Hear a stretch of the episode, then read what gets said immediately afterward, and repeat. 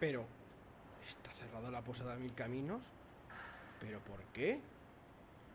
Oiga, señora, ¿sabe por qué se ha cerrado la posada? ¿Que se han ido de vacaciones? ¡Qué vergüenza! ¿Y qué hago yo ahora? ¿Me voy a jugar algún juego de rol? Pero si no sé jugar.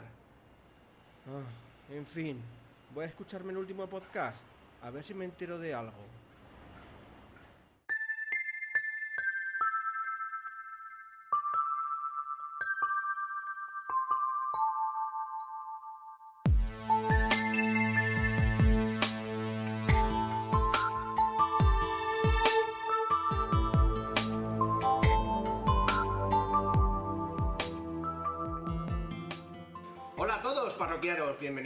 Posada Mil Caminos una semana más y por última, al menos hasta la próxima hasta, próxima temporada, que será el mes que viene, porque vamos a cerrar por vacaciones y nada, queríamos cerrar el, podcast con uno de los temas que más nos habéis preguntado.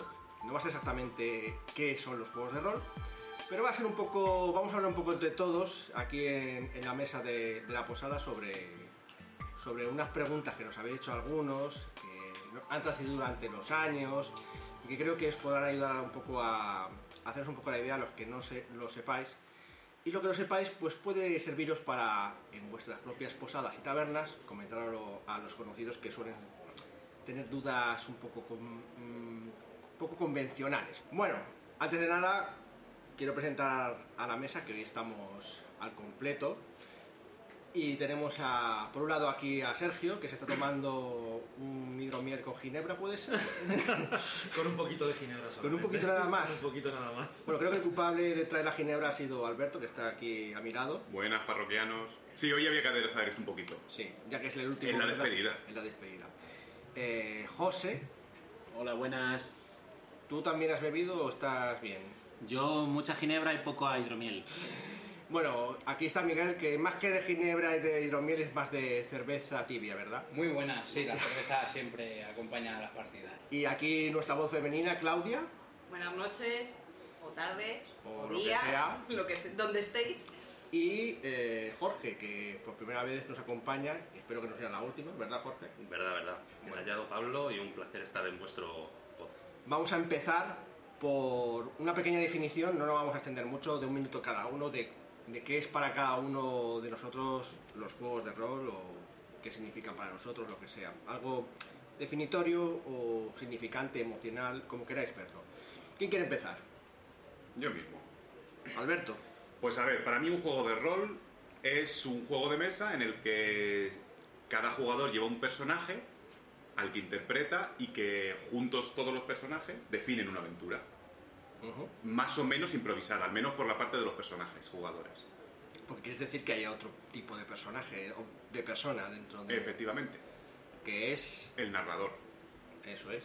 También conocido como máster, eh, director de juego, eh, bueno, Mistres. mistress si es del género femenino. Aunque eso la verdad es que nunca no lo hemos usado mucho. Quizás que no haya suficientes jugadoras de rol master, pero animamos a que los haya. De hecho, ya nos contará Claudia en su momento. Seguimos discutiendo sobre el Mistress. ¿eh? Muy bien. Eh, bueno, pues ya que estamos, Claudia, ¿nos quieres contar un poco qué es para ti un juego de rol? ¿Cómo lo Eh, definirías? ¿Cómo, bueno. ¿Cómo enseñarías a alguien No, bueno, la definición, la de Alberto, me parece bien, así que voy a dar más bien una valoración personal. Para mí un juego de rol es una forma barata, fácil y de pasar una tarde entretenida con mis amigos. Eh, vale, pues una buena definición y un buen motivo para jugar. Tú, Miguel, ¿qué, qué es para ti un juego de rol o cómo... o qué sensaciones te dan o qué es lo que prefieres de los juegos de rol? No sé. Bueno, por lo que han dicho un poco Alberto y Claudia, yo creo que sí, es un juego de mesa en el cual interpretas un personaje. Es algo sencillo de jugar porque a nivel material requiere de bien poco, papel, lápiz, unos dados, pero sobre todo yo creo que lo importante además es que fomenta mucho la imaginación y la interactuación entre los compañeros y compañeros de, compañeras de la mesa. Pues eso es lo bonito, yo creo, construir una historia de manera conjunta y en los mundos que se te puedan ocurrir. Y yo Sí. creo que eso Que es tiene un colaborativo. potencial que es colaborativo y eso tiene un potencial tremendo desde mi punto de vista. Es muy importante lo de que hayas- lo que has dicho de que es colaborativo porque muchos de los juegos habitualmente suelen ser competitivos, la mayoría de los juegos de mesa. Desde, Sí, la, desde la OCA o el de mesa, de ordenador, de, Sí. de- De hecho, sí, es cierto, además eso de que no sea competitivo, o sea, llama bastante la atención a la gente a lo mejor que nunca ha jugado al rol, que una de las preguntas que suelo hacer, ¿y quién gana? ¿Quién pierde? Bueno, no sé si luego lo veremos ese tema y tal, pero vamos. Y para ti, Jorge, porque yo creo que tú, Jorge, jugaste antes al rol que nosotros, ¿no? Empezaste incluso antes... Sí, porque cayó por casualidad en mis manos un, un manual MERP, del primer Señor de los Anillos, aquel que, que había por los finales de los 80, Joder. principios de los 90, pero claro, yo con las edades, con la edad que tenía, no, no asimilaba las reglas, sin embargo sí la mecánica. Y entonces lo que hacíamos es que muchas cosas no las inventábamos y, y hacíamos en esencia lo que hacemos ahora, pero inventándonos todo. Nos sentábamos alrededor de una mesa, nos imaginábamos todos una historia Sí. y, y nada, le echamos imaginación y allí, y allí volaban las horas. Bueno, de hecho, lo de que no entienden las reglas, algunos todavía no la entienden, ¿verdad, José? Por supuesto. Yo es, ya lo hablé la otra vez, la regla de oro, la más importante. O sea, ¿y para ti qué es un juego de rol, José? Pues la verdad es que habéis usado muchas palabras que yo iba a usar. Interpretar, personaje, interactuar y nada, dirigi- eh, añadir un quizás que es dentro de una historia más o menos dirigida y para conseguir una meta individual o una meta colectiva. Una meta colectiva, como, digamos... Del grupo, sí. Completar un- una historia. Eso es. y superar una aventura con vida. Pero superar una aventura significa ganar.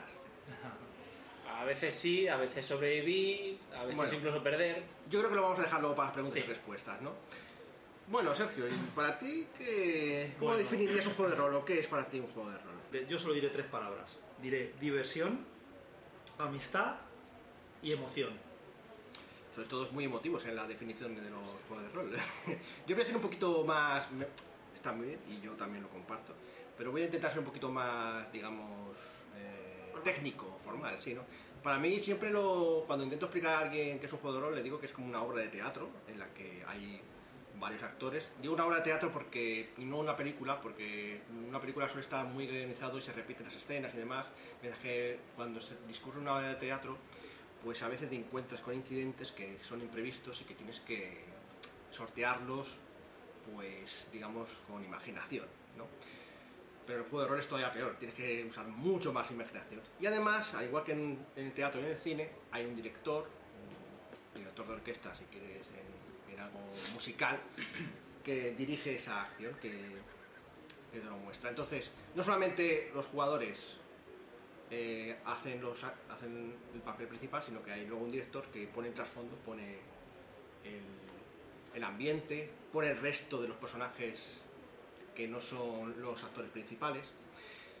Y... Es una obra de teatro en la que solo el director conoce la historia, Sí, aunque no del todo. el guion. De hecho, es tan, digamos, eh, mágico los juegos de rol que es que ni siquiera el director conoce a veces ni el final de la historia, ni cómo va a discurrir. Sí, al final el director tampoco sabe cómo por dónde le van a salir los jugadores. Claro. La, la imaginación es infinita. Es- esto es lo que ahora con mucho- en el teatro se ha puesto un poco de moda de la improvisación. improvisación, Sí. Sí, Sí, de, de las hecho- obras de improvisación donde el público hace que los actores reaccionen y... Sí, es efectivamente, por eso digo lo del teatro, porque tiene mucho, mucho que ver con eso, pero es incluso más, llega más allá que, que lo- la improvisación que hacen los actores, porque bueno, aunque incluso el director de juego sobre todo tiene un guion normalmente hecho, incluso hay aventuras que están eh, prescritas para que tú las guionices, suelen ser darte solamente paus- pautas generales, porque luego tienes que llenarlo tú con el resto de tu imaginación. A mí me gustaría añadir algo más antes de que Dime, de tema. Jorge. Y más orientado o dirigido a los profanos, a los que nunca han jugado al rol y quizá, aunque todos lo habéis explicado muy bien, le- se les puede hacer un poco duro a lo mejor imaginarlo todavía. Y en realidad yo creo que todos en nuestras vidas jugamos un poco al rol. Cuando Sí. tú llegas al curro, ¿qué haces? Pues al final adoptas, si eres el dependiente, pues eres el dependiente y te metes en un papel en el que te tienes que ceñir a ciertas cosas, más que nada porque si no puedes tener problemas en el trabajo. Y así en muchos más ámbitos de la vida. Al fin y al cabo, no es tan raro jugar al rol. De hecho, Sí. lo, hacemos, lo hacemos todos en una manera u otra. Lo que pasa es que, bueno, claro, esto implica meterse en un mundo de fantasía, por lo general. Pero de todas formas, ahora que lo has dicho, yo he dado la cuenta, hay en un punto en nuestras vidas en las que todos hemos medio jugado al rol. Cuando estás de pequeño y estás en el patio con los compañeros o no sé qué y estás jugando a...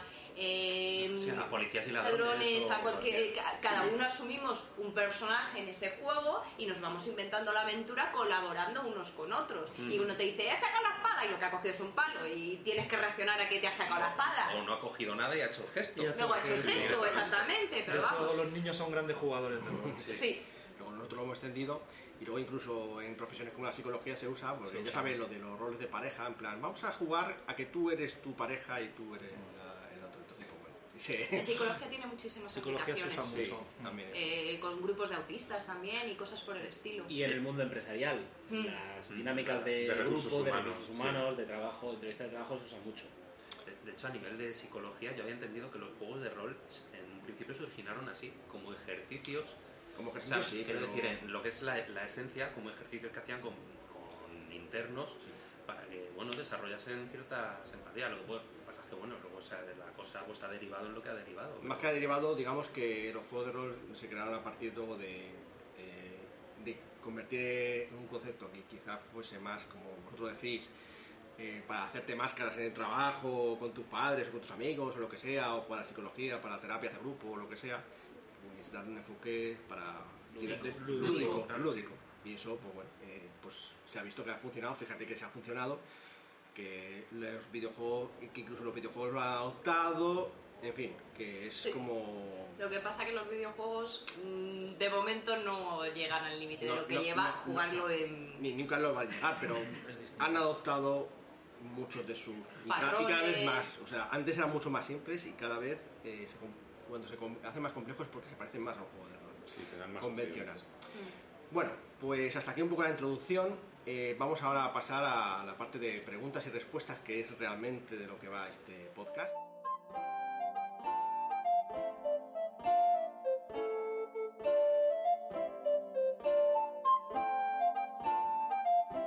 Bien, vamos a empezar con algunas preguntas que me han hecho. He estado recorriendo las oficinas de mi trabajo y he preguntado a algunos de mis compañeros que, bueno, parece que están interesados en mi podcast, no tienen ni idea de juegos de rol. Y me dicen, pero esto cómo va y tal. Entonces, bueno, me han hecho algunas preguntas. Voy a empezar con una mía. Y una de ellas es: ¿cuánto puede durar una partida? Está. es complicada, ¿no? Porque, en fin. ¿Quién quiere responderla así primero? Eh, Claudia. venga, una partida puede durar una tarde o una partida puede no acabar nunca. Eh, dicen que el grupo de, de uno de los, de los pioneros eh, lleva jugando desde que crearon el grupo y, nunca, y que no han parado.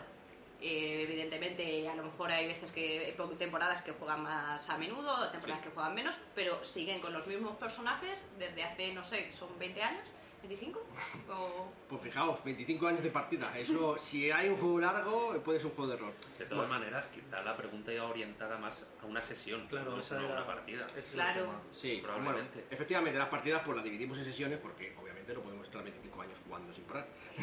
porque Hay que no, trabajar, comer. y- bueno, desde que hay que trabajar, digo... Oye, todo es ponerse, podríamos intentarlo. Bueno, sí, las, pues depende un poco de tu grupo realmente lo que pueda durar una sesión. Puede durar... La media yo diría que son cuatro horas, eh, Sí. Sí. más o menos, pero bueno, hay sesiones cortas de dos horas. eh, fines de semana intensivos de todo el día. Sí, totalmente. Eh, nosotros hemos jugado a veces hasta de madrugada. No lo recomiendo. Bueno, no sé, depende de vuestro aguante y vuestro alcohol en sangre. Pero sí, más o menos una sesión en la que no te llegas a cansar demasiado y estás un poco despierto y demás, eh, suele ser unas cuatro horas aproximadamente. Ya os digo que el tiempo se, se os contrae increíblemente cuando os lo estáis pasando bien en una partida que dice, bueno, si llevamos aquí ocho horas, ¿y qué está pasando? De todas formas, también hay que considerar que está lo que es una sesión, está lo que es una saga o aventura, y luego lo que pasa es que tú con los mismos personajes puedes jugar múltiples sagas o aventuras que a su vez están formadas por múltiples sesiones. Entonces, digamos que, vale, a lo mejor hay veces que es una aventura, que es una tarde, has cogido el personaje al principio, has terminado con él, has resuelto y ya se acabó. Pero a lo mejor hoy puedes coger un mismo personaje y aunque no de manera continuada, puedes haber seguido jugando con él en distintas aventuras 10 años eh, o, por, o por el estilo. Sí, podría ser como una serie que tiene episodios y tiene temporadas, se podría ir dividiendo más o menos para que la gente lo pueda entender. sería Sí, un poco yo creo que el concepto de serie es lo más fácil de entender. Pues hay series de tres capítulos, de un capítulo, una película. Las miniseries estas que tienen Y una hora y media. culebrones ingleses que llevan 30 años en antena. Exacto. Doctor Who, Sí, sí, puedes aunque no sea un culebrón. y pueden ir introduciendo nuevos personajes y demás para mantener viva la saga, ¿no? Pero sí, digamos una sesión cuatro horas aproximadamente y luego duración de la serie de un capítulo, una sesión a indeterminado, ¿vale? Bueno, vamos a otra pregunta. Eh, ¿Qué quiere hacer la- la siguiente pregunta? Una que nos hagan habitualmente. Eh, desde hace ya muchos años, cuando termina una partida nos preguntan, ¿habéis ganado? Como si fuera la OCA o si fuera un ajedrez o algo por el estilo. Ahí creo que Miguel ya comentó algo que es que son juegos colaborativos. Entonces, que Sí, ese, ese matiz es importante. O sea, supongo que al fin y al cabo jugar una partida de rol es, es una interpretación de un grupo de gente que está construyendo una historia de manera colaborativa. Ganar y perder no es que esté bien ni mal, sino yo creo que no aplica en el concepto que estamos hablando. Yo creo que más, que más que ganar o perder, lo que ocurre es que dentro de la partida que sea, el mundo que se haya inventado o lo que sea, puedes tener una misión y tu éxito, tú consideras ganar si has tenido éxito en el objetivo que tenías. Tu personaje tiene unas metas. Claro, entonces pues, pues, puedes considerar que has tenido una victoria ese día. Pero bueno, no es una victoria tuya, es de todo el grupo, o a lo mejor unos y otros Claro, no. Podemos y, decir, y además, ejemplo- además también pasa que la victoria a veces, cuando tú tienes empiezas la aventura, tienes una idea del cuál va a ser la victoria y según va desarrollándose la historia te, te das una cuenta de que eso no es el camino, esa no es la- y entonces el, oj- el éxito final de la- eh, es Es otro, distinto, sí. o sea que es un poco complejo. A lo mejor si si sirve de ejemplo, por ejemplo, imagínate que estás jugando una aventura del Señor de los Anillos, eres Frodo y tu meta sería echar el anillo en el Monte del Destino. Si lo consigues, has ganado, bueno, es tu meta. Imagínate que no lo consigues y a eso me gusta. puede dar eh, más vías a otras Sí. Aventuras. a- aventuras Es que- diferentes. Jorge, En, dime. en realidad, no hay que perder de vista el objetivo de lo que es un juego de rol, que es divertirse. Entonces, el ganar es cuando te lo has pasado bien, Sí, ni más ni menos. claro. Es- aunque, aunque hayas fracasado en la misión, Me, me gusta tu observación, Jorge, porque es lo que iba a decir. Yo creo que ganas cuando te lo has pasado bien. Y cuando te lo has pasado bien, me da igual cómo te lo hayas pasado bien, ¿eh? Eh, no, si te lo has pasado bien haciendo una interpretación magistral y tal, has ganado. Si te lo has pasado bien matando monstruos a espadazos, has ganado. Todo el mundo tiene que tener la sensación de que... Y sobre todo yo diría que te, has, ganado cuando luego te reúnes con otras personas, otros amigos y les cuentas tus películas y, y dices, joder, es que el otro día estuve ahí luchando contra un dragón o estuve... O al final estuvo, estuvimos luchando por lanzar el, el anillo del destino al monte, pero no lo hicimos y perdimos, pero fue tan épico y tan magistral que, que eso nos llenó. Eso es un recuerdo, es una, es una historia, es como cuando viajas o cuando haces algún evento que te llena, pues es lo mismo. Son eventos que te llenan tu mente y que y te hacen Otro- recordar. otro signo, por llamarlo de alguna manera, de que has ganado es lo que comentabas tú antes. Cuando de repente acaba la sesión y tienes esta sensación que pasa a veces cuando ves un- en el cine una peli muy buena que de repente vuelves a la realidad poco a poco. Sí. Estabas tan, absor- tan absorto en, en la experiencia que, hostias, te cuesta como un poco volver. Esta es ot- otra, otra señal de que, hostias, de Y que la cosa ha ido bien. y hay muchas películas o libros que leemos que no acaban, digamos, con la victoria de los héroes es verdad. o de los protagonistas, ¿no? O O sea, incluso si acaba el libro, te da pena también Que se haya se acabado. acabe, dejas de ver a esos personajes y dices. Sí, eso también cuando Hay jugaba, como un vínculo del Sí. jugador con el personaje y ya eso es. cuando jugaba videojuegos me pasa igual, a veces termino de un videojuego y digo, joder, es que me gustaría que durase más porque me lo he pasado tan bien que quería jugar Y luego más. al revés, hay personajes que te apetece dejar de ver porque Sí, te la has liado. Eh, Bueno. de, de todas formas hay una pequeña puntuación que, que sí que a lo mejor dices, has ganado. Yo diría, yo he adestrado a mi familia que me pregunten si he sobrevivido. Porque eso, si tu personaje no ha sobrevivido, por muy bien que te lo hayas pasado, pues eso fastidia un poco, la verdad. Una experiencia difícil. Es verdad, es verdad que lo de que muera un personaje, podemos decir alguna pregunta también. eh, mm, ¿Se puede morir tu personaje? Eh, sí, se puede morir tu personaje. y Es un momento complicado. Hay gente que se lo toma muy mal. ¿eh? Hay que decir que, que no, que no, lo- no lo supera fácilmente, sobre todo cuando eres más joven. Pero bueno, eh, también en parte o sea, la, la probabilidad de la mortalidad es lo que te excita, ¿no? Porque dices, hostias, es que me estoy metiendo en la boca del lobo. Sí. Si sobrevivió, fine. Y Si además muero- esto no, es, esto no es como un videojuego que haces respawn y te sale de nuevo con no. todo... Es lo que le da realidad al asunto. Sí, sí. Lo, no, lo que le da emoción, yo creo, Eso. incluso más que realidad, emoción, ¿no? Sobre Bueno, todo genera cierta excitación que tu personaje no sea inmortal, también le da cierto realismo a esa partida. sí. Yo creo que ahí sí que es cierto que también te hace pensar muy mucho cómo quieres interpretar a tu personaje para, para saber cómo se la está jugando. Y yo creo que de vez en cuando creo que los masters deben mandar más.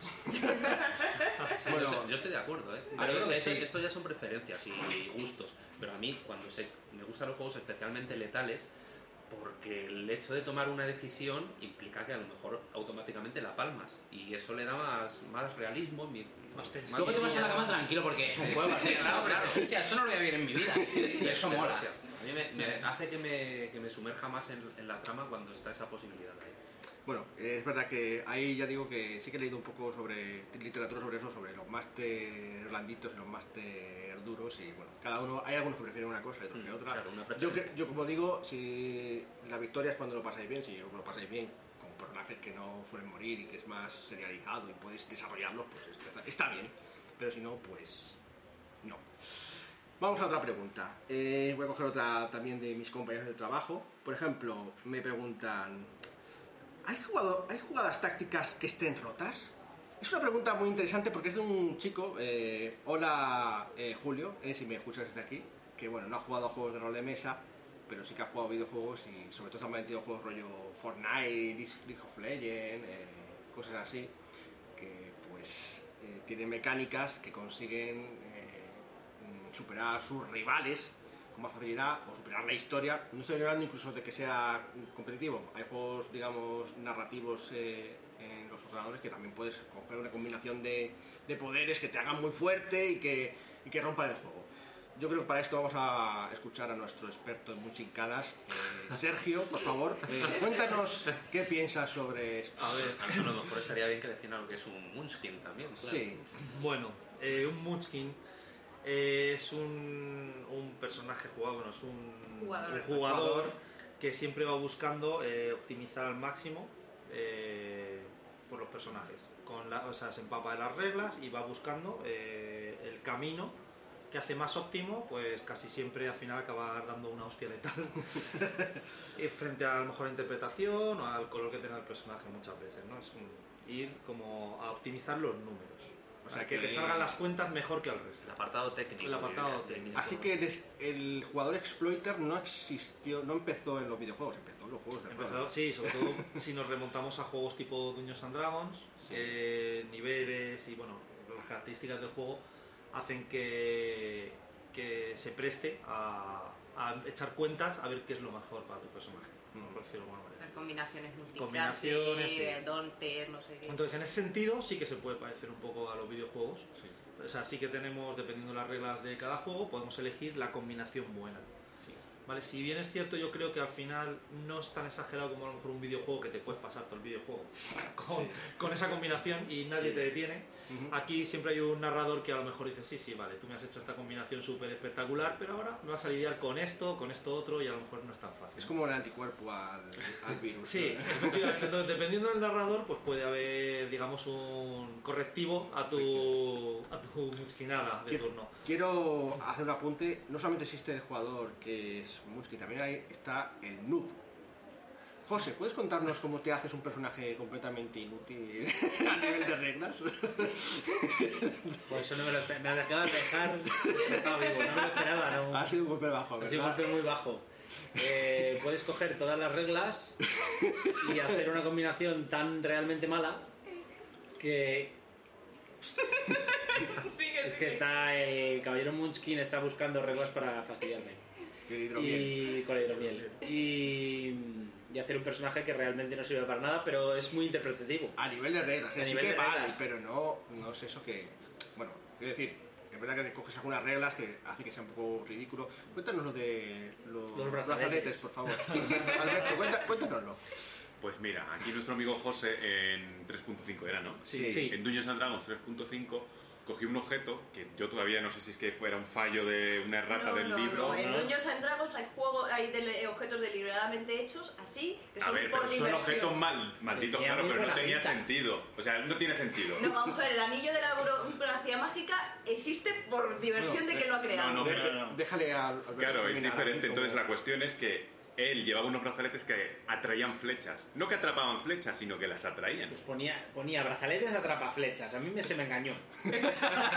Claro, la idea es que tú te imaginas que tú con tus brazaletes de repente aparece un arquero furtivo, te mete un flechazo y tú lo paras, en plan sena, y coges la flecha y la partes. Pero no era así. Atraía todas las flechas, a los demás del equipo no nos daban a ninguna, y iban todas a él, que además no las podía parar de ningún modo, porque eran, eran magos. Pero ¿no? te- sí, que O sea, que os imaginaron las que se comían. te daba un más uno a la CEA, es decir, te hacía más fuerte a las flechas, pero claro, como te las atraía todas y siendo un mago, pues era la combinación más ridícula que existía. Un mago, un mago con un más uno no creo que sea lo más óptimo. No.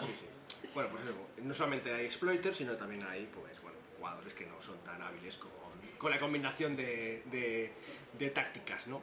Bueno, vamos a seguir con otra pregunta. Quizá Claudia nos pueda contar algo de... A ver, a mí me han preguntado, me han hecho una pregunta de si es necesario que en una partida mm, haya alguien que haya jugado alguna vez. Es más fácil, porque se, digamos que se sabe ya las mecánicas, etcétera, etcétera. Pero si vosotros tenéis un jugador, bueno, en este caso no sería jugador, sino una persona que está dispuesto a empollarse el manual, prepararse la aventura y haceros de director de partida, no necesitáis que nadie haya jugado antes, sino que podéis perfectamente empezar a, a jugar. Yo esto lo compararía con casi cualquier juego de mesa, que Ujú. te lo compras de nuevo para jugarlo con tus colegas y te tienes que leer las reglas. Sí. Y aprendértelas. Aquí sí que es cierto que puede ser un poco más complicado, pero en el fondo es un Sí, poco lo porque mismo. el manual es un poco más Claro. complicado y más, La y isla sí más es un poco extenso. más, pero al final, yo qué sé, si nadie ha jugado nunca a Colonos de Catán y de repente te cae el juego en tus manos, pues tienes que leértelo, saber las fichas, un poco Sí. Yo quería preguntar a, Miguel, porque sé que ha jugado recientemente con gente que no sabía mucho de, de partidas, que bueno, está bien jugar con gente que sabe mucho, pero creo que también a veces es bueno jugar con gente que no sabe mucho. ¿Puedes contarnos un poco tu experiencia, Miguel, con eso? Sí, me sorprendió, o sea, siempre he jugado con, vosotros, con grupos de colegas que ya conocían eh, el rol y funciona muy bien, porque al fin y al cabo lo que decimos siempre, que te gusta divertirte, echarte una tarde de sábado de risas y tal. Y hace poco con un grupo de amigos de donde yo vivo y tal, que no habían jugado en la vida al rol, me sorprendió la cantidad de, de sensaciones diferentes que yo no había vivido con respecto a lo que había estado en el día a día, mi vida rolera, Sí, a lo que estaba habituado. Que no era ni mejor ni peor. Por ejemplo, me sorprendió gente que no conoce las reglas, por ejemplo, sí que se centraba mucho más en la interpretación o en la generación de que la historia avanzara o no estaban tan preocupados en decir si estoy aplicando bien esta regla o se está aplicando mal, sino simplemente como ellos imaginaban su personaje que era y, y como dice el refrán, anchas Castilla. Y creo que funcionó bastante bien que la gente no controlara las reglas. Me pareció algo... Se parece un poco a la experiencia que he contado yo al principio, cuando Sí. éramos niños, que cogías el libro Exactamente. y como no las podías abarcar, pues hacías ala, a divertirse y ya está. Había una persona, en este caso yo, que sí que hacía la partida, conocía las reglas un poco de cara a centrar y más o menos dirigir. Pero creo que funcionaba más, o funcionaba de manera diferente la partida porque en el fondo... Era un poco más No, interpretativo. Más interpretativo. Y no había debates en esta regla o cómo muchineo consigo esto de aquí y de allá. Simplemente... Y era divertido. Sí, aquí un apunte. Justo el caso contrario. La gente es muy preocupada porque no sabe jugar. Cuando Sí. viene alguien nuevo o cuando se va a meter una- uno solo que no Exacto. sabe jugar entre gente que sí que sabe jugar, están muy preocupados por las reglas. Yo siempre le digo lo mismo, digo, no te preocupes por las reglas, un poco por lo que vienes apuntando tú. Porque tú vete- te vienes aquí, interpretas, porque luego las reglas ya te las vamos contando. Cuando haya que tirar, te lo decimos. Y va fluyendo todo, por eso no te preocupes. Pero la gente se preocupa mucho por eso. El, como el no saber, ¿no? Es como... Pero quiz- quizás sea Porque ellos eh, relacionan que tienen. no, juego con competición. Claro. Eh, Coño, me voy a meter a algo Ah, bueno, en lo que, que no voy a ganar, hombre, también está el tema, lo que está mal, mm, diciendo Sergio, es una persona que no sabe en un grupo que sabe. Sí. Esa sensación Eso de, es- sí. de estoy en desventaja frente al resto, no quiero hacer el ridículo, que es- inconscientemente tenemos todos, pues hay mucha gente que evidentemente que le tensiona y entonces puede decir yo quiero saberme las reglas. Eh, yo que me he unido al grupo mucho más tarde, incluso ya habiendo jugado a rol en otros sitios, sí que es verdad que al principio venía diciendo, joder, es que yo esto no he jugado mucho, me acuerdo que, de- que decía, decía, no te preocupes que ya te... Y hombre, evidentemente, aunque no tenía el mismo nivel de presión, porque yo sí que había jugado al rol, pues siempre tienes ese puntito A ver de... qué me encuentro. o- Claro, pero al fin y al cabo es encajar en un, también en grupos que más o menos se adecúen a tu manera de, de jugar. Yo he estado en grupos de que miran las reglas y demás y me aburre soberanamente y grupos más laxos que simplemente se dedican a narrar y yo me siento más cómodo ahí. Sí, pero eso también es no es el, ni tipo mejor de, ni el- peor. el tipo de jugador. Lo, lo que queremos decir con esto es que, al menos eh, yo lo veo así, que si no, ju- no habéis jugado nunca o habéis jugado poco o, o tal, que no tengáis miedo en jugar porque realmente también esa experiencia de nuevo también es bonita y, Claro. y, eh, no es tan fácilmente repetible a menos que juegues con otros jugadores que sean nuevos. Y bueno, pues que de todo se aprende, que no, no esto no es una competición, no vas a perder, nunca vas a perder.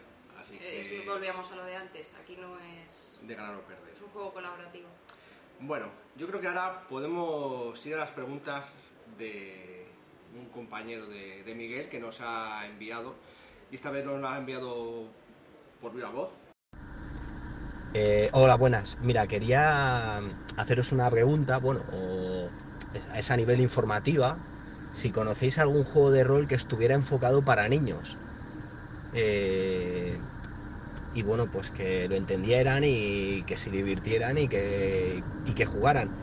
Simplemente solo, pues como más o menos me han explicado un poco a mí, con el, simple hecho de, de- un boli y un, y un papel.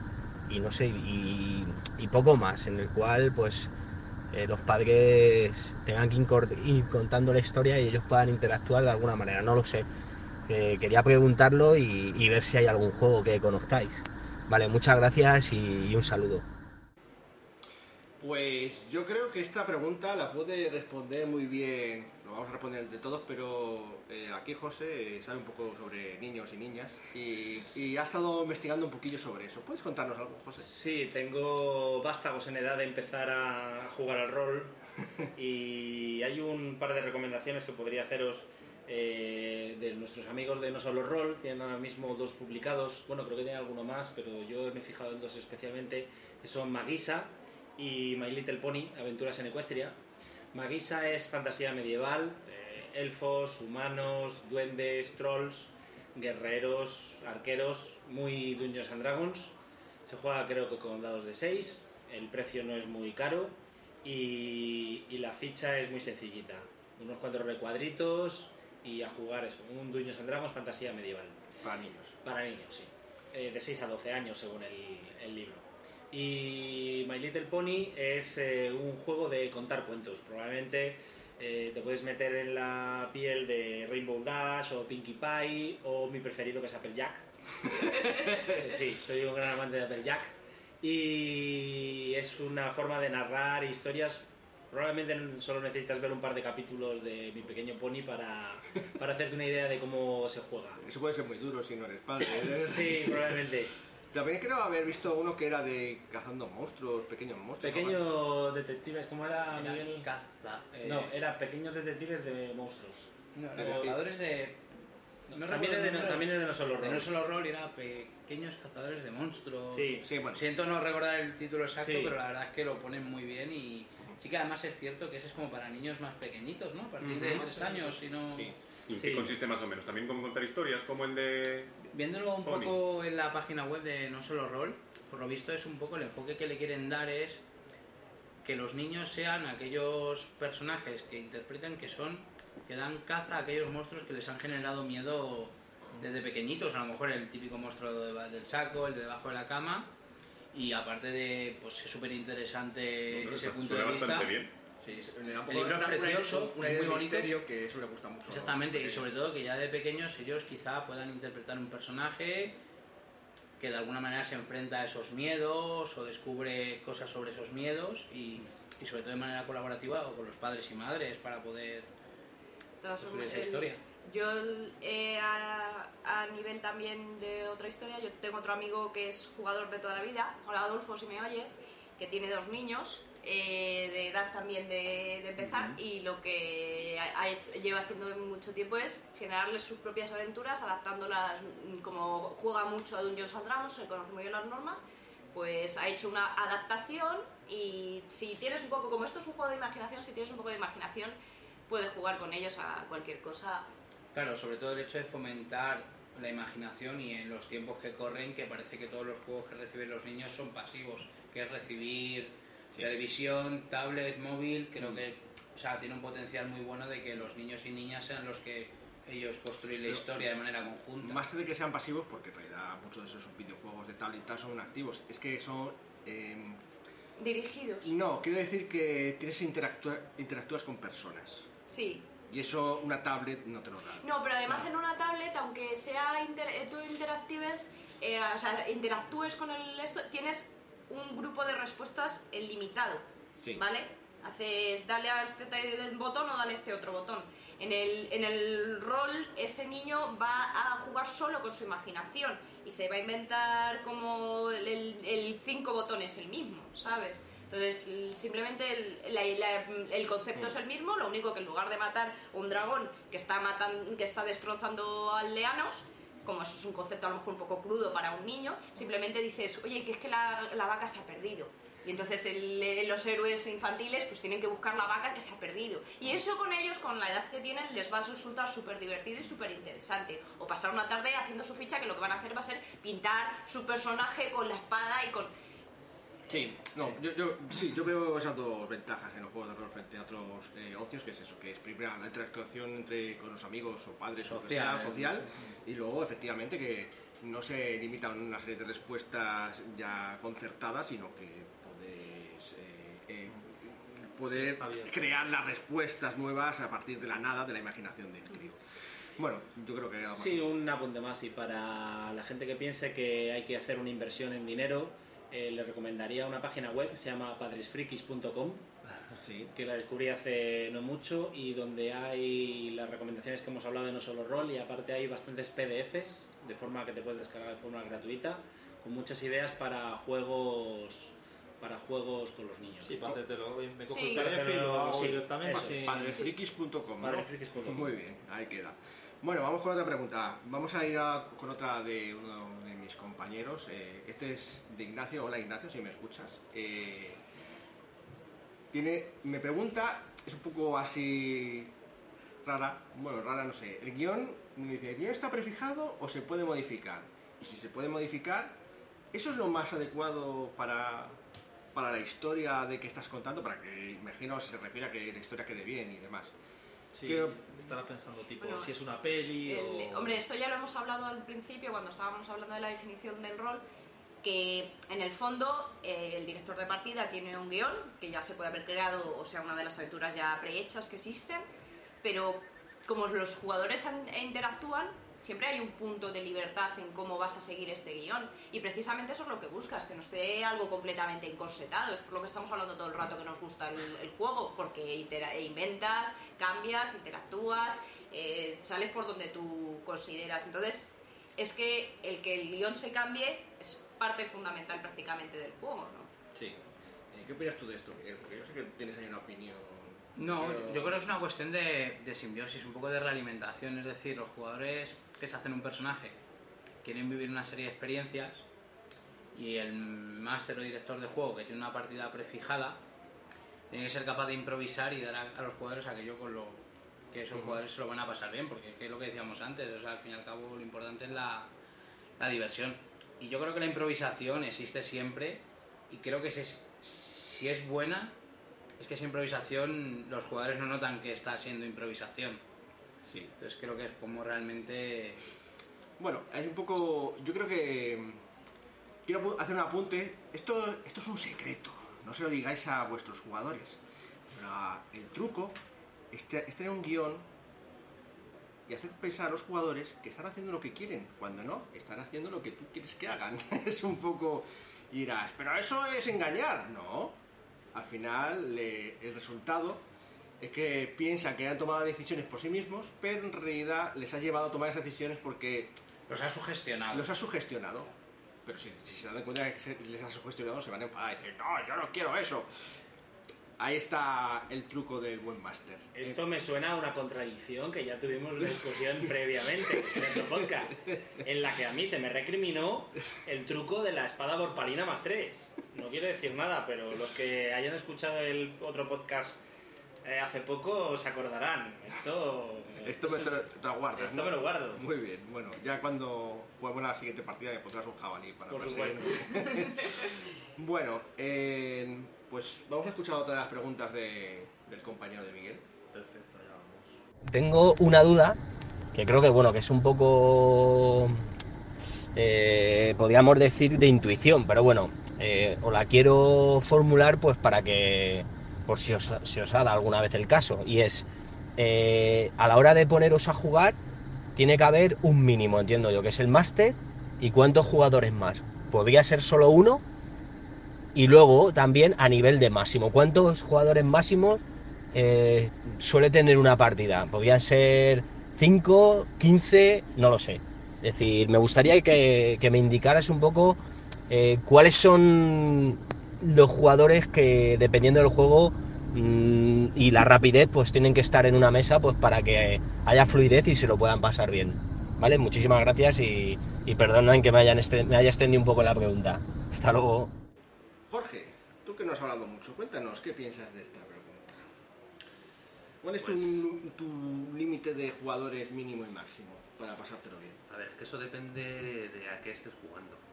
Eh, Depende del sistema, puede generar más fluidez tener un número determinado de jugadores y hay otros sistemas en los que, en los que simple con, con, con, con- con poquita gente pues van mejor y otros que con más. Es lo que, lo que quería decir. Eh, me estaba ha- haciendo aquí un apunte José, es verdad, un- jugamos una vez una aventura de dragones y mazmorras que se llamaba El desafío del guerrero. Era una aventura que estaba planteada un módulo prescrito para un solo jugador. Es un buen ejemplo de algo que, que, pues ya está, pues, el propio nombre lo dice, es para un módulo para un jugador y, y ya está. Eh, hay ejemplos de muchos jugadores, pues puedes irte a- al rol en vivo, por ejemplo. El rol En en vivo. en el rol en vivo puede ser, vamos, pues yo que siento la, La, madre. la- la que hubo aquella, por ejemplo, del- de la celebración del Vampiro 20 aniversario, era una cena con cuánta gente. ¿Cientos? Sí, Mm. y, y participando todos a la vez en una partida. Vale, que solo era una tarde, una cena, tal, pero había cientos de personas participando en una misma partida. El rol en vivo, por si alguien no conoce el término, se juega fuera de la mesa, mientras que el rol convencional, por así decir, estás sentado en torno a una mesa y todo el mundo imagina unas situaciones. En rol en vivo tú actúas directamente como si fueras tu personaje, de hecho te disfrazas como él. Y, y bueno, hay unos- una serie de organizadores que van guiando un poco la trama para que la cosa no se desmadre demasiado. O para que tenga sentido. O para que tenga sentido, claro, porque imaginaos eh, 100 personas jugando, intentando llevar adelante un tipo de trama, una aventura. Claro, puede ser es algo- complicado. Efectivamente, en esos casos no hay un máster, hay varios. Porque tienen que, eh, digamos...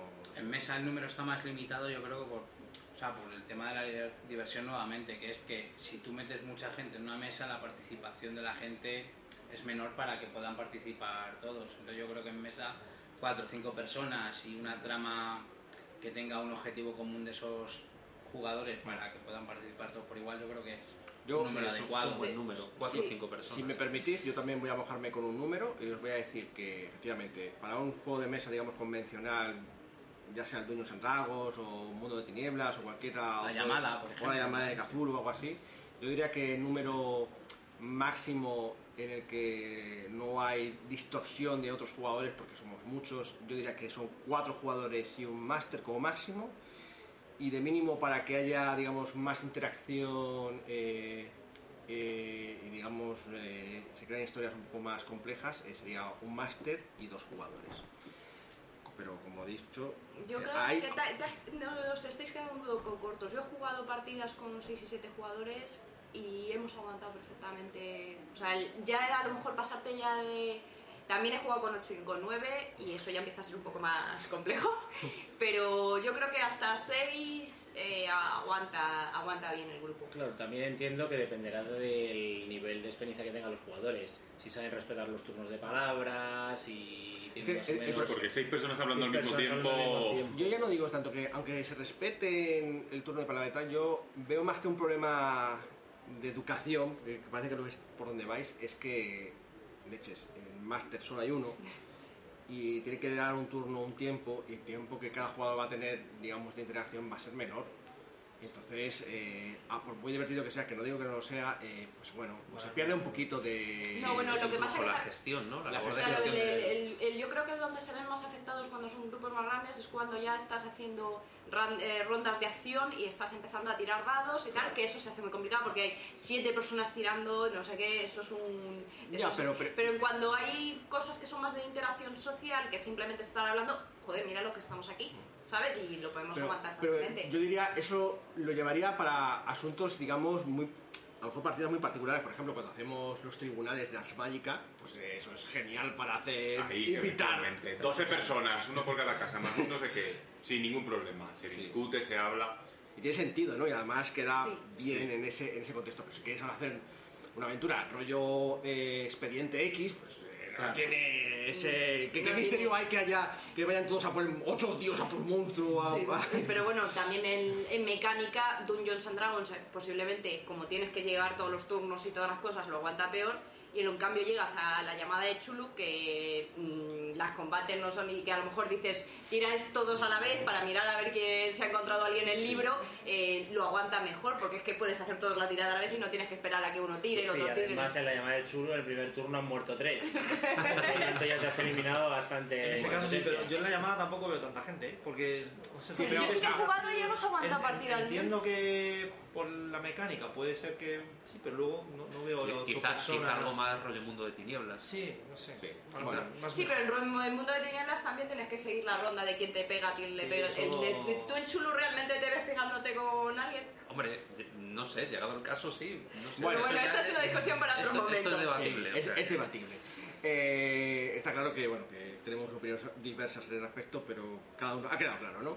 Vamos a la siguiente pregunta. Esta es una que Alberto quiere contestar. Sí, sí. La hemos hablado antes y bueno, a nosotros nos ha pasado alguna vez, no tantas, yo creo, afortunadamente, pero mm, teníamos una amiga que nos pregunta muy a menudo. ¿Y cuándo vais a dejar a jugar a esto del rol? Esto es como de niños, ¿no? Como de prepúberes. Sí, es una pregunta que ella especialmente nos hacía mucho. Alguna otra persona me lo ha preguntado, pero especialmente ella, y me cabreaba bastante. Sí, ¿por qué? Porque es que es esa imagen de que el juego de rol es para un niño pequeño, es cierto que nosotros éramos niños cuando empezamos a jugar, pero va creciendo con nosotros, quiero decir, no es como, pues no sé, es como el niño que empieza jugando fútbol en el colegio y cuando tiene 30 queda con sus colegas para jugar un fin de semana un partido y se lo pasa bien, es un poco igual. O que es- 50, hay gente bueno, que lo que sea, claro, te pongo un ejemplo de que la cosa va avanzando. Entonces me da bastante rabia esa pregunta. Yo, pues me veo siendo un jubilado y en vez de jugar al mus o a la petanca, pues jugar al rol. Porque, ¿por qué no? Sí. a- sí. a- además, de hecho, eh, la forma de jugar va evolucionando también según vas creciendo. O sea, tú, si pudiéramos mirar por un agujerito y ver eh, literalmente cómo jugamos una partida Sí, con sí, 12 sí. años, fliparíamos. Nosotros hemos O sea, comentado aquí alguna vez que cuando empezamos a jugar a la llamada llevábamos dinamita y Claro. matábamos retoños oscuros. Sí, sí. Ahora que si lo Ah, piensas, coñazo, algo que piensas ahora y claro. dices, vaya tela. Claro. Sí, sí, además era... Voy a, voy a contar una anécdota que además es de Alberto, siempre me, me cu- es que me gusta mucho esa anécdota porque me marcó, me marcó en ese momento. Pues nada, estamos jugando, seguro que algunos lo conocéis, las máscaras de Nyarlathotep, si no, pues es un módulo así muy complejo. Uno de los- dicen el mejor módulo de hecho nunca. De la Ah, llamada, ¿no? De la llamada de Sí. Cthulhu, pero ya en general hablan de mejor módulo hecho nunca, ¿no? Y bueno, pues eh, en ese módulo eh, ha- hay criaturas terribles, eh, demenciales que te pueden comer de A cada, en cada esquina. en cada esquina. Entonces, bueno, pues era nuestra época, era nuestro primer juego de rol, eh, en fin. Iban todos mis jugadores, yo, máster, pobrecito de mí, guardián de los arcanos, iban armados hasta los dientes, pero cuando digo armados hasta los dientes es una cosa demencial, en plan... Llegó un día un policía eh, dentro del juego, esto no es metajuego, digo, a ver, señor Christopher Grayson, saque, habla su gabardina. una ristra de balas para, para, para Como Neo. Un poco la- Matrix se quedaba corto y no existía en aquella época. eh, granadas, eh, munición en los bolsillos, tenía un boomerang con bendecido, porque claro, los bendecidos. un cinto con dinamita, porque bueno, a veces hacía falta dinamita, ¿sabes? Era un personaje precavito. Sí, sí. Tenía una escopeta recordada, no porque fuese lo mejor, pero era su primer arma y dijo, pues sí voy a quedármela porque estaba bien una larga, porque a veces hay que disparar Que aguja un lejos. poco menos, sí. Y bueno, le dijo él, después de ver eso, decía, y bueno, cuchillos y bueno, que- dije, pues decía, ¿pero usted a dónde va? y Christopher Grayson respondió, mire usted, el mundo está lleno de monstruos y todos quieren matarnos. No Y muy serio y muy convencido, ojo. Sí, sí, y yo, es que no podía decir que... No, no acabó en el manicomio directamente, porque claro, antes un policía que hace. En, aquel momento la cordura ya iba bastante baja, he de decir también. Llamar al loquero, a veces. Madre mía, con madre eso. mía, pues así fue esa- ese momento glorioso, hay que reconocerlo. En fin, pero vamos a terminar con una pregunta que también a mí al menos me ha hecho frecuentemente, no sé si al resto de parroquianos. ¿Cómo va el tiempo dentro del juego de rol? Porque, claro, cuando uno ha jugado a juegos como el Monopoly o el Parchís, o juegos más complejos como, yo qué sé, como el Catán, pues va por turnos, en plan, pues uno- le toca a un jugador, hace su acción según las reglas y va al siguiente.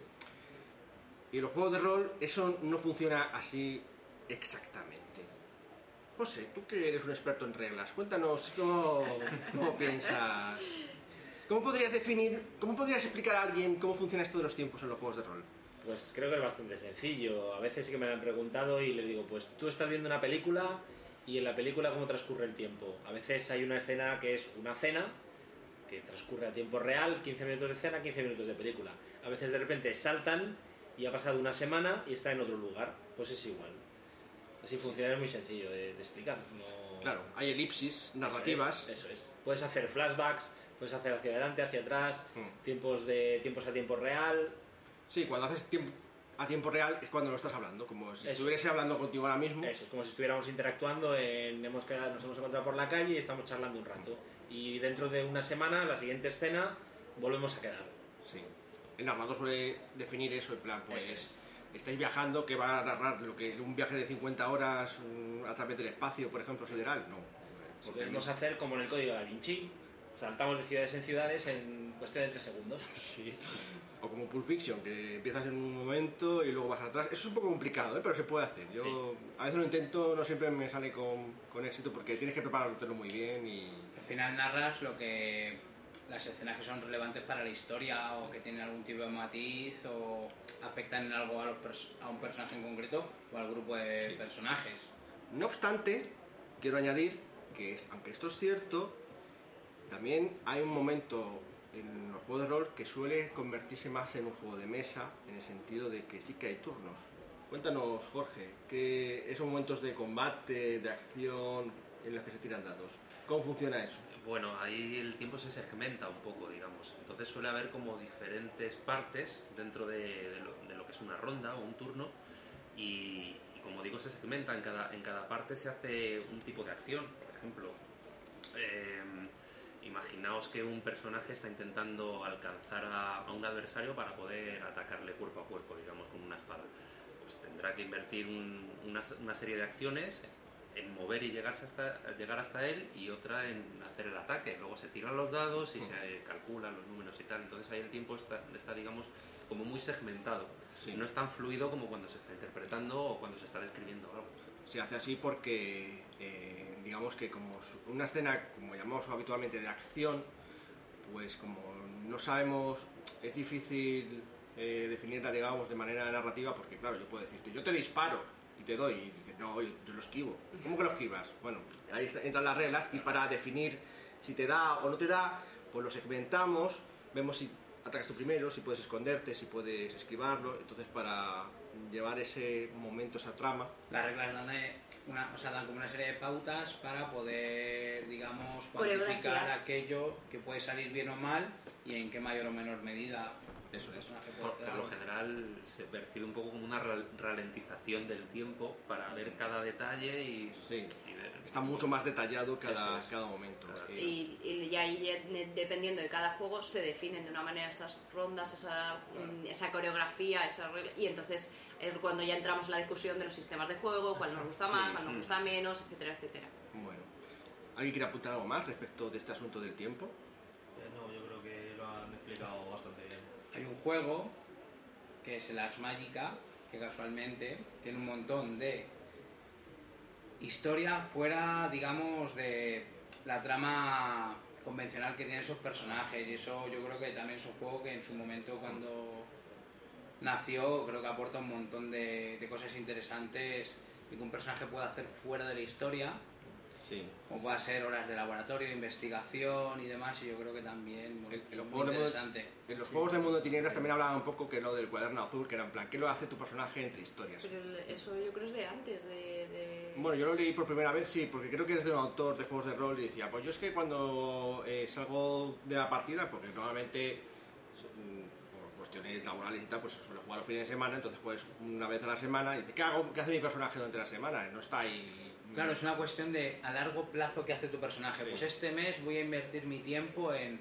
no sé, en preparar un viaje, O- construir algo, seguir una persona o pues no sé. Sí. O sea, ya Bueno, es- la- bueno, que- también está la situación que no siempre puedes acudir a la partida. Entonces, tu personaje en ese tiempo, mientras los demás han estado jugando, ¿qué ha hecho? perder Pues no- PX. Eh, aparte de perder PX, hombre, pues no se ha pasado, aunque, bueno, se puede haber pasado toda la semana en la, en la taberna hinchándose hidromiel, pero por lo menos tendrás que decir, se ha pasado la semana entera en la taberna de hinchándose hidromiel. Pues bueno, que yo creo que más o menos queda claro, al menos estos puntos. Sé que hay muchas más preguntas sin contestar, algunas quizá deban ser repasadas y no han quedado claras. Pero bueno, yo creo que ha quedado un buen, episodio final para esta temporada en el que hemos esperado resuelto y acompañados en, en esto, en estos meses que hemos pasado juntos. No os que juguéis, cenamos por vacaciones, pero vamos a volver muy pronto y con energías renovadas. Y con muchas cosas interesantes. Sí, sí. Tenemos. Que ya hay gente que ha hecho peticiones por ahí y algunas van a ser atendidas. Intentaremos que todas, más tarde o más Intentaremos que- temprano, pero... Bueno, dado que somos, lo hacemos semanalmente, algunos me dicen, pero ¿por qué lo haces semanalmente? Se te van a acabar las ideas. Tú no sabes con quién estás hablando. No, y qué, y qué extenso y qué rico es el mundo del rol. claro, es tan rico, podemos detallar tantos aspectos y bueno, puede que algunos temas os interesen más que a otros, pero bueno, para ahí. Y hay ese- muchos juegos de los que hablar.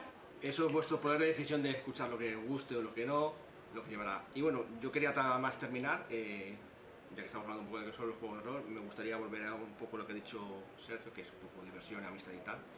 Y que lo que tiene de bueno los juegos de rol es como otras aficiones que te permiten mantener, digamos, una tus grupos de amigos o de conocidos que quizás si no tuvieses una afición como, como esta, que además precisamente te empuja a interactuar con otras personas, pues se te van perdiendo con el tiempo y yo creo que eso es un valor añadido que, que deberíais contemplar, al menos para, en mi opinión, tener una vida plena, por decirlo de un modo. En fin, nos vemos la próxima temporada, caballeros y señoritas. Buen verano. Buen verano. Verano. Pásenlo bien. Nos vemos. Nos vemos a la vuelta. Chao. Chao. Chao.